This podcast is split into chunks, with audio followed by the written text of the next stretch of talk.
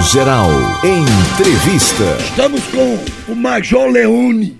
Ele é chefe de divisão de operações do Grupamento de Bombeiros Marítimos.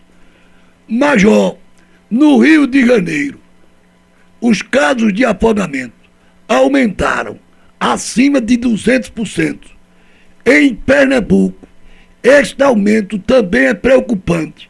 Agora, meu caro Major, isso não parte do comportamento do ser humano a partir do momento em que ele quer desafiar o oceano?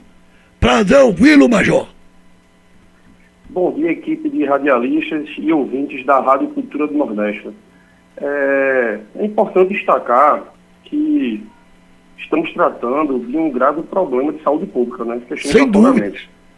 Isso. E segundo os dados hoje da Sociedade Brasileira de Salvamento Aquático, 16 brasileiros morrem por dia vítimas de afogamento. Né? E essa é uma das primeiras causas de mortes nas crianças entre 1 a 4 anos de idade. Então, esses dados revelam uma compreensão clara que o afogamento não se trata de um acidente, pois ele é previsível, prevenível e nós podemos fazer muito mais para que ele possa ser evitado e não parte do princípio do comportamento humano, por exemplo, meu caro Major? Isso. É importante a gente detectar né, o que causa o afogamento, né? Sim, a, a causa. Falsa segurança, né? Aquela fal falsa sensação de segurança.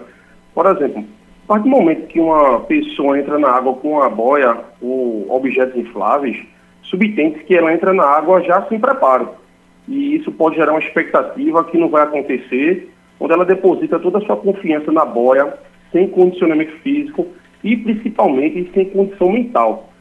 Basta ela desprender da, da, do objeto flutuante e já se inicia o afogamento. E quando o pânico chega, a atitude da vítima é tentar respirar. Isso faz com que a água entre nas suas vias aéreas e possa ter uma parada respiratória.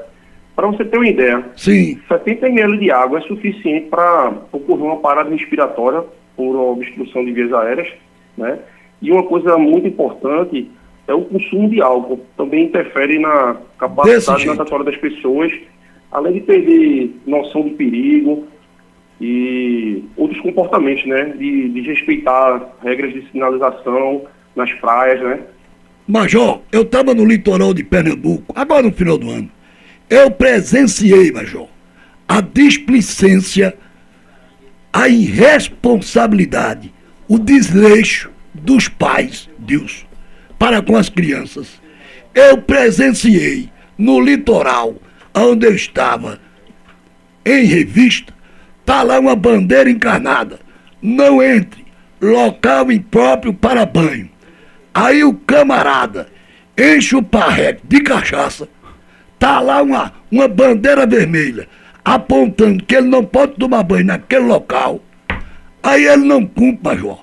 Ele vai para o local que está indicando que é proibido. É desse jeito, viu, Major? Exatamente. E as, as bandeiras de sinalização, elas funcionam como um semáforo, né? Ela, ela é intuitiva. Quando você vê uma bandeira verde, é um local próprio para o banho, amarelo, atenção, e vermelho, sinal do perigo, né? E também nós contamos com nossas bandeiras, de, as bandeiras roxas, né, que sinaliza a presença de animais marinhos. E sobre crianças que você citou, né, a gente, isso é notável que a responsabilidade é dos pais, né?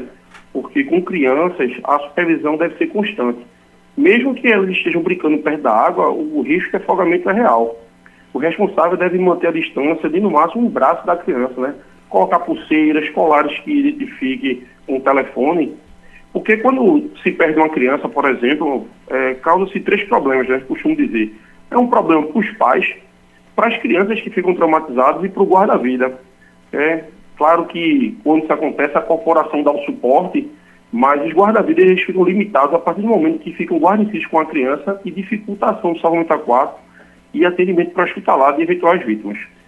Major, foi bom ouvi-lo, viu, Major? Um abraço, amigo. Um abraço. Major Leone orientando você que quer desafiar o oceano.